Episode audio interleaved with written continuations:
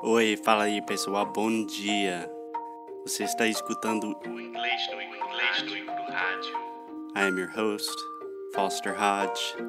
This is your daily dose of English.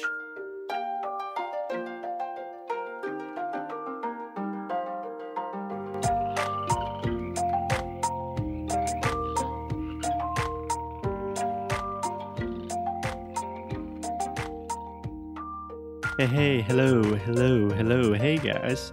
Welcome to another episode of English no Cru Rádio. Again, this is a special episode where I am going to rant. Rant is desabafar. Um, I'm going to rant about the way that we teach English in Brazil. And if you have not listened to the last two episodes, I recommend starting with episode 192, 192, which is called Seis Razões por que os brasileiros não falam inglês. And I think it is a good idea to start at the beginning of this series because in this series I am talking about an article called Six Reasons Why Brazilians Do Not Speak English Properly.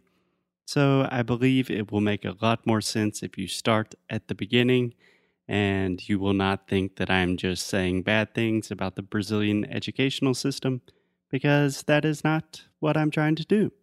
So, with that said, today we are going to talk about the second point in the article, which is the Portuguese or Brazilian, in this case, accent is mostly inaudible to other countries' people. So, no grammar, please, only proper speaking skills. Okay, so I think the structure of this point is a little confusing. So perhaps a better way to say this is a lot of Brazilians know a lot of English.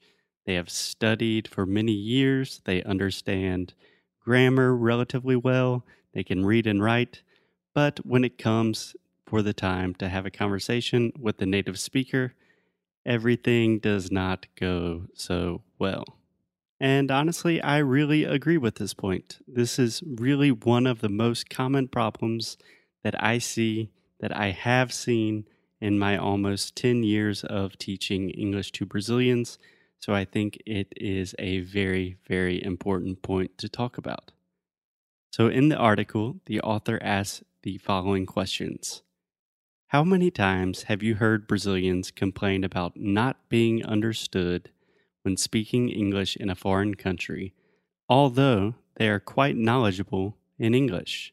Many, many times. This is a reality for Brazilians. Okay, so I almost completely agree with this point. I hear this all the time from my students. You know, things like, ah, I've studied English for years, I studied English at school, I've taken private courses, but native speakers don't understand me when I talk. Or another thing I hear a lot is, I know how to speak English, but I get stuck in conversations. Eu travo. Or I can't understand native speakers in fast conversations. I hear things like this all the time. So I really believe that having effective conversations in English is a super common and important problem for Brazilians. And in the article, the author continues to say the reason for this is what I call the phonetic issue teachers in Brazil are not concentrating on the audible correct pronunciation of their English students, but rather focusing primarily on grammar. To find a teacher that can actually teach correct phonetic speaking skills is very rare. Many good teachers never traveled outside of Brazil. This can be the reason why they fail at it so terribly. Okay, so I have two reactions to this. Um, two completely different things that I want to talk about. In the first place, I really agree with his idea of the phonetic issue. Most Brazilian schools and teachers focus way too much on grammar and not enough on speaking and listening. And for that reason, many Brazilian students can read and write relatively well, but their speaking skills and their listening skills are not as good. I completely, I really agree with that. But The second point that I want to make that I think is really, really important is I would not like to make this the fault of the teachers. I'm a very strong proponent, I'm a very strong defender of teachers and education in general. And really, it is not the teacher's fault. Teachers in Brazil have extremely low salaries. They don't have many opportunities to travel outside of Brazil or take private courses on pronunciation and phonetics. So, in general, I would like to defend the teachers and place more of the blame, more of the fault on the educational system in general. So, most teachers are placed within a system where they are required to teach grammar, things like the book is on the table, etc. You know, these kinds of things. And they do not have the resources or the liberty to focus on conversation and pronunciation. But I do think there is a solution to this. Um, I think there are a variety of solutions to this. So, first, give teachers more money.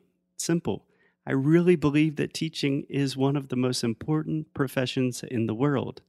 I mean, teachers literally take care of our kids, they take care of our children for a good part of the day, and they teach them how to be good citizens. They deserve a lot of respect, and they probably deserve much more money. I also really believe, I think it should be much easier for foreign teachers like me to find work at English schools in Brazil. So, for example, when I was living in Brazil, I applied for a lot of teaching jobs at traditional private English schools. You know, the Cultura Inglesas, Britannias, uh, Wise Up, these kinds of schools. And not one school was interested in giving me a job. And I think I am relatively qualified to teach English. I hope so. And I understand that it is very difficult to hire a foreign teacher, to contract a foreign teacher, because they have to pay for a work visa. There's a lot of bureaucracy. And technically, that job could go to a Brazilian. But I really do think that having more native speakers, more native teachers teaching in Brazil would be a very good thing. Finally, I think that Brazilian teachers should have access to good and affordable resources about pronunciation and phonetics. For example, in our Sound School 3.0 course, we have a few, I think four or five Brazilian teachers that are taking the course. So these are Brazilians that teach English in Brazil. And I promise they are definitely some of the most dedicated and motivated and best students that we have ever had. So, next time that we open Sound School to the public, we want more English teachers. So, if you are a teacher listening to this show, just send me an email to hi at inglesnocru.com.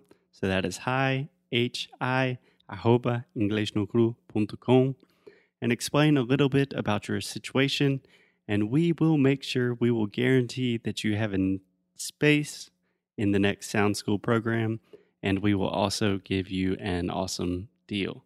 We think it is really important.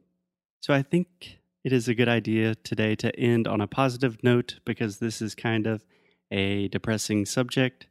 More money and more free resources for teachers, please. So, guys, I will talk to you tomorrow. Until then, think about some of your favorite teachers and consider sending them an email, just thanking them for their service, maybe talking about how they have had a positive impact in your life. And I'm sure it will make their day so, so much better. Até, já. Ciao.